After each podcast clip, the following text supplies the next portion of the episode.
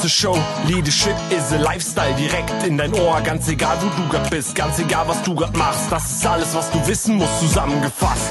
Du willst nach oben oder dass alles so bleibt. Du willst ein bisschen glücklicher oder erfolgreicher sein. Du willst, dass du Ziele erreichst. Dann nimm dir doch die nächsten Minuten für dich Zeit. Denn das ist, was Leadership is a Lifestyle heißt. Herzlich willkommen, schön, dass du da bist in meinem Podcast Leadership is a Lifestyle. Heute geht es einmal um das Thema Gehaltsforderung und zwar um das Thema Gehaltsforderung aus Mitarbeitersicht, aus Kandidatensicht. Wie finden die Kandidaten ja, das Gehalt, was Sie bei Ihrem künftigen Arbeitgeber fordern möchten. Wie bin ich darauf gekommen?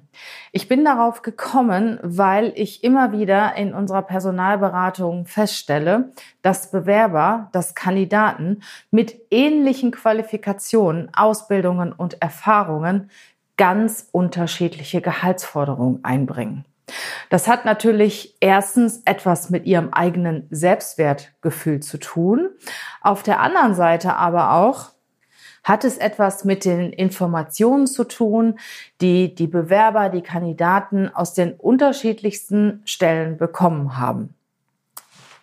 Und es ist definitiv noch lange nicht so, dass jemand, der ein hohes Gehalt fordert, besser ist als jemand, der ein niedriges Gehalt fordert.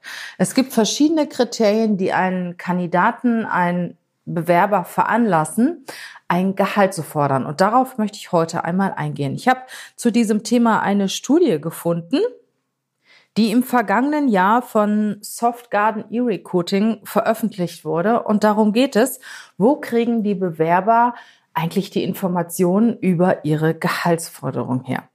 Das möchte ich euch heute einmal vorstellen und ja, zu den einzelnen Themen werde ich dir auch meine Meinung, meine Erfahrungen und meine Tipps geben.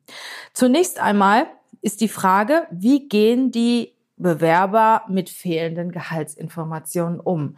Wie bekommen sie die Informationen, um ihr Gehalt für eine gewisse Position festzulegen? Die meisten der Befragten, 43,1 Prozent, googeln Gehaltsinformationen. Das heißt, sie geben einfach die Position ein, vielleicht auch noch das die Beschäftigungsjahr. Da gibt's ja auch viele Foren, die dir Informationen geben und versuchen daraus einen gewissen Wert zu ermitteln. Wenn du das schon mal gemacht hast, wirst du feststellen, dass du ganz unterschiedliche Werte bekommst, je nachdem, auf welchem Forum du anschließend landest. Und meine persönliche Meinung ist, dass du das eigentlich nicht verwerten kannst.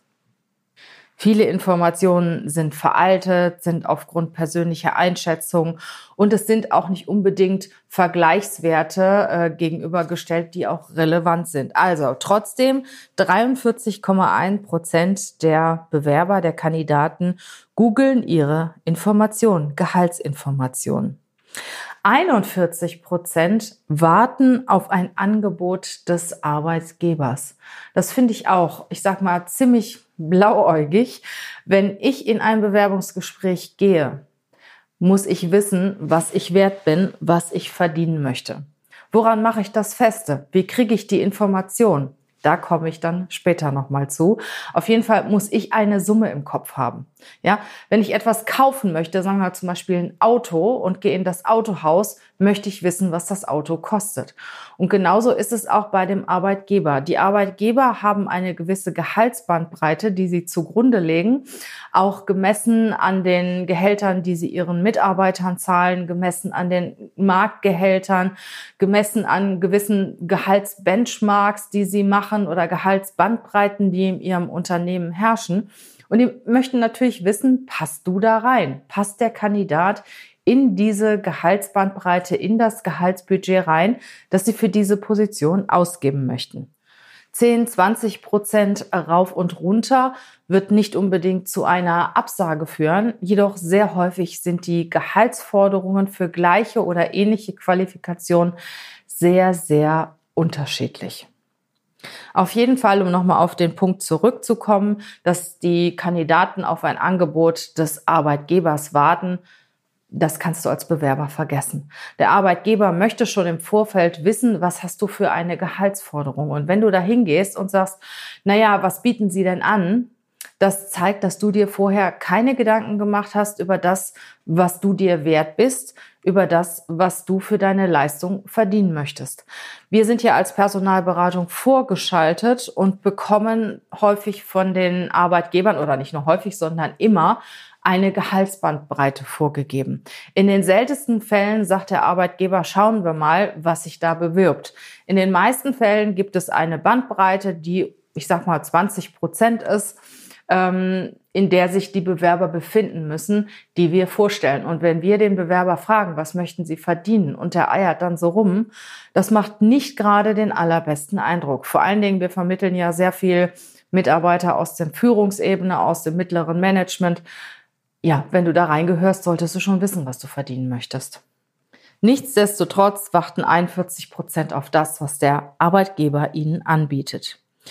Ja, die, der dritte, ähm, die dritte Größe ist mit 20 Prozent belegt. Und zwar suchen die Kandidaten gezielt Gehaltsdatenbanken auf. Ich sag mal, das ist schon geschickt. Das kriegst du ja auch oft, wenn du googelst. Nur die Daten, die du da bekommst, sind aus meiner Sicht nicht unbedingt relevant. Also es ist sehr, sehr schwierig, ähm, die, die entsprechenden Gegebenheiten, die jetzt für dich zutreffen, wiederzufinden, sei es Berufserfahrung, sei es Ausbildung, sei es spezielle ähm, Kenntnisse in gewissen Tools, die es gibt, sei es der Marktwert, der im Moment für diese Position vorhanden ist. Da ist der Standort wichtig. Also es gibt viele Kriterien, die wichtig sind. Ist es eine Berufsgruppe, die im Moment sehr, sehr stark nachgefragt wird? Ich sage mal zum Beispiel, im Moment habe ich persönlich den Eindruck, dass sehr viele Vertriebler nach Stellen suchen. Warum auch immer, ich habe den Eindruck, dass sehr viele Vertriebler auf dem Markt frei sind. Googlest du, wirst du einen ganz anderen Wert finden oder suchst du Gehaltsdatenbanken, als du vielleicht vor einem Jahr gezahlt hätte oder vor einem halben Jahr gezahlt hättest. Also du wirst die Daten finden, die vor einem halben Jahr oder vielleicht vor einem Jahr erhoben worden sind. Da war aber die Situation eine ganz andere, die Marktsituation eine ganz andere. Da wurde vielleicht viel, viel mehr nach Vertrieblern gesucht als heute. Also wurde auch viel mehr dafür bezahlt. Nichtsdestotrotz, irgendworan muss man sich ja orientieren. Also 20 Prozent der Kandidaten, der Bewerber suchen Gehaltsdatenbanken aus und äh, auf und versuchen sich daran zu orientieren. 19 Prozent ja, suchen die Unternehmenswebseite äh, auf und versuchen da irgendwelche Informationen zu bekommen zum Gehalt.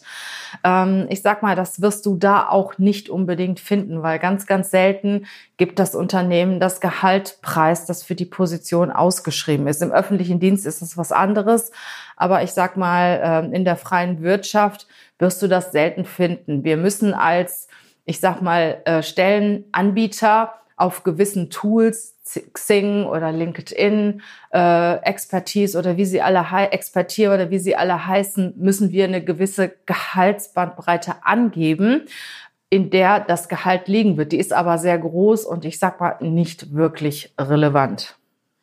An fünfter Stelle steht der Punkt, ich frage in meinem Freundeskreis nach. Das ist schon besser. Also ich sag mal, wenn du eine gewisse Position hast, kennst du ja auch wahrscheinlich Leute oder hast in deinem Bekanntenkreis äh, Menschen, die eine ähnliche Funktion haben wie sie wie du, dann frag sie einfach. Frag sie einfach. Du musst sie nicht fragen, was sie selber verdienen, aber du kannst gerne fragen, du, ich möchte mich da bewerben. Was meinst du, was kann ich denn an Gehalt verlangen? Noch besser ist es, wenn du in dem Unternehmen, in dem du dich bewerben möchtest, Menschen kennst, die auch ähnliche Funktionen haben.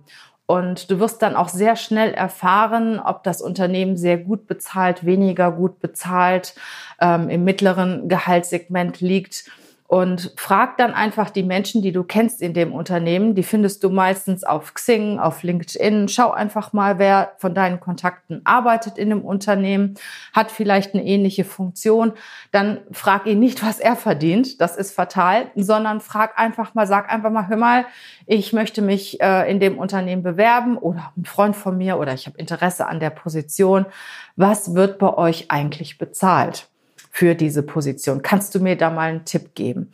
Also das finde ich sehr gut. Du kannst auch bei Konunu reingucken. Da wird schon mal von den Mitarbeitern, von ehemaligen Mitarbeitern über das Gehaltsniveau des Unternehmens berichtet. Es sagt kaum jemand, die zahlen zu viel, aber äh, es wird oft äh, etwas geschrieben, wenn das Unternehmen zu wenig bezahlt oder wenn die Mitarbeiter sich unterbezahlt fühlen. Und wenn du da überhaupt nichts über das Gehalt findest, wenn du da keine Beschwerde über das Gehalt findest, wird es in der Regel ein Unternehmen sein, das fair oder sogar gut bezahlt. An sechster Stelle mit 18,3 Prozent geben die Bewerber an, dass sie halt gezielt Informationen auf den Jobbörsen äh, suchen. Und da habe ich eben schon von berichtet. Also wir als Personalberater oder die Arbeitgeber müssen da eine gewisse Gehaltsbandbreite angeben. Ah, ich sag mal, sie ist nicht sehr relevant. Ich sag mal, es kann, es darf natürlich nicht 50 bis 100 Prozent davon abweichen, aber grundsätzlich ist es besser, wenn du dich wirklich erkundigst bei Kollegen, bei, Fre bei Freunden, bei Menschen, die in dem Unternehmen arbeiten, was du verdienen könntest oder was so das Gehaltsgefüge ist. Was natürlich auch sehr gut ist, ist, äh, wenn du über einen Personalberater gehst, wie wir, der berät dich. Ja, da kommst du natürlich mit einer gewissen Forderung rein, aber der wird dir sehr schnell sagen, da bist du viel zu hoch, aber er sagt dir auch, dass du zu niedrig bist. Aber da komme ich nachher nochmal zu. An siebter Stelle erst, also an Platz sieben auch, steht das, was ich eben gesagt habe. Also die Bewerber versuchen Kontakte aus dem Unternehmen zu finden, ähm, in der, indem sie sich bewerben. Und das ist eigentlich schade, dass es so spät kommt, weil ich finde, das ist eines der wichtigsten Punkte oder eines der besten Punkte, um ein gewisses Gehaltsgefüge herauszufinden. Und an achter Stelle mit 5,9 Prozent geben die Bewerber an, dass sie in dem Unternehmen anrufen ähm, oder eine E-Mail schicken und versuchen, das Gehalt rauszufinden.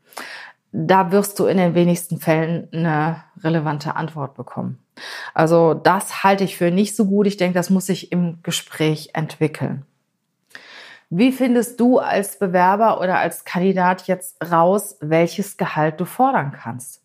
Ich sag mal in erster Linie, was ich eben gesagt habe, das Beste ist, du fragst Menschen mit vergleichbaren Positionen, was sie verdienen. Das ist natürlich ein wichtiger Anhaltspunkt. Dann ist natürlich dein derzeitiges Gehalt auch ein Anhaltspunkt. Fühlst du dich richtig bezahlt? Fühlst du dich unterbezahlt? Dann bekommst du ja auch schon mal andere Angebote, Headhunter-Angebote, Arbeitsangebote und kannst auch vergleichen, was dort angeboten wird oder kannst dich mit dem Gehalt vergleichen, das du dort verdienen kannst, weil du bewirbst dich ja in der Regel bei mehreren Unternehmen und kriegst mit der Zeit ein Gefühl dafür, was du wert bist, ob das Gehalt, was du einforderst, zu hoch ist, zu niedrig ist und wo im Prinzip für dich das richtige Gehalt ist. Und ich sag mal, wenn du zu viel forderst, ist es genauso, äh, wird es genauso negativ bewertet, als wenn du zu wenig forderst. Also ich erlebe das immer mal wieder, dass wir Bewerber haben, die sich zu einem unheimlich hohen Wert verkaufen. 30, 40, 50 Prozent mehr, als sie derzeit verdienen. Die hauen so richtig auf die Kacke und denken, naja, ich probier's mal. Das kannst du vergessen. Vielleicht hast du das Glück und wirst eingestellt, aber dann erwartet man von dir natürlich auch eine gewisse Leistung. Und wenn du die nicht bringst, wenn deine Leistung nicht deinem Gehalt entspricht, entspricht, bist du schneller aus dem Unternehmen draußen, als du reingekommen bist. Und dann gibt es die anderen, die sich absolut unter Wert verkaufen. Sorry, aber es sind sehr, sehr häufig die Frauen, die ganz, ganz vorsichtig sind mit ihrer Gehaltsforderung, die Gehaltsforderung auch nicht selbstbewusst auf den Tisch bringen und ähm, das kommt auch nicht gut. Also versuche ein gerechtes Gehalt herauszufinden, gemessen an dem, was du im Moment verdienst, an dem, was Freunde, Bekannte von dir verdienen. Wenn du dich in unterschiedlichen Unternehmen bewirbst, bekommst du mit der Zeit schon ein Gefühl dafür, ob dein Gehalt zu niedrig ist ob das zu hoch ist oder angemessen ist. Wenn das Unternehmen überhaupt nichts sagt, kannst du davon ausgehen, hm, da kannst du mal noch ein bisschen draufschlagen. Und in der Regel ist es so, dass die Unternehmen auch mit sich reden lassen. Also wenn sie dich unbedingt haben wollen und du hm, sagen wir mal, zehn Prozent über dem Gehalt liegst, das sie bezahlen möchten, diskutieren sie mit dir. Liegst du aber 20, 30, 40 Prozent drüber, wird es schon schwieriger. Ich finde es auch schwierig, in ein Gehaltsgespräch reinzugehen mit der Aussage, ja, ich verdiene jetzt, sagen wir mal, oder meine Gehaltsforderung liegt jetzt bei 80.000 Euro, aber ich bin verhandlungsbereit. Ja, wie sieht das denn aus? Das ist genauso, als wenn du ein Auto kaufen willst und sagst, Mensch, das Auto kostet äh, 70.000 oder 80.000 Euro, aber wir als Händler sind verhandlungsbereit. Dann weißt du ja erstmal überhaupt nicht, was du sagen sollst, kommst dir vor wie auf dem türkischen Bazar. Was du natürlich sagen kannst, so grundsätzlich ist mein derzeitiges Gehalt, ich sag mal 70.000 Euro. Bei einem Wechsel äh, hätte ich gerne 10 Prozent mehr. Ich bin aber gesprächsbereit, äh, wenn mir die Stelle sehr gut gefällt und wenn wir zusammenkommen, sollte das Gehalt nicht das einzige entscheidende Kriterium sein. Also du gehst nicht direkt so rein, na komm, wir lass uns mal verhandeln, sondern du stellst die Position in den Vordergrund, ähm, andere Dinge, die dich an dieser Position interessieren und signalisierst, ohne es auch direkt so offen zu sagen, halt also, wir können da ein bisschen was tun.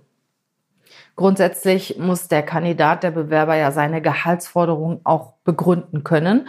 Und diese Begründung muss für den Arbeitgeber auch nachvollziehbar sein. Ich empfehle immer, zu wissen, welches Gehalt man fordert, für sich selber eine Range zu haben. Das hat der Arbeitgeber auch, wenn man in ein Gehaltsgespräch geht und auf keinen Fall überhöhte Gehaltsforderungen äh, ins Spiel zu bringen, genauso wenig wie zu niedrige Gehaltsforderungen, weil man halt unbedingt die Stelle haben möchte. Ne? Weil wenn man sich unter Wert verkauft, das zeigt auch, dass man ein geringeres Selbstwertgefühl hat. Und ich sage immer, Gewinner möchten mit Gewinner arbeiten. In den nächsten Tagen werde ich einen Podcast für Arbeitgeber herausbringen und zwar mit dem Inhalt, ja, wie Sie die richtige Gehaltsrange finden ähm, mit denen Sie Ihre Kandidaten vergleichen, beziehungsweise mit denen Sie eine Position ausschreiben. Wie stellst du als Arbeitgeber das richtige Gehalt fest für deine zukünftigen Mitarbeiter? Ich finde, das ist genauso ein wichtiges Thema wie, wie geht der Mitarbeiter mit seiner Gehaltsforderung um? Möchtest du als Bewerber mehr über das Thema Gehaltsforderung wissen? Wie verhältst du dich in diesem Zusammenhang im Bewerbungsprozess? Haben wir einen Online-Kurs entwickelt, das Bewerbungsgespräch. Dort wirst du ganz genaue Anleitungen finden, wie du zu deiner Gehaltsfindung kommst. Möchtest du mehr darüber wissen? Den Link findest du in den Shownotes. Ich wünsche euch eine gute Zeit, bleibt gesund und vor allen Dingen voller Ideen und Inspiration. Bis bald, eure Regina.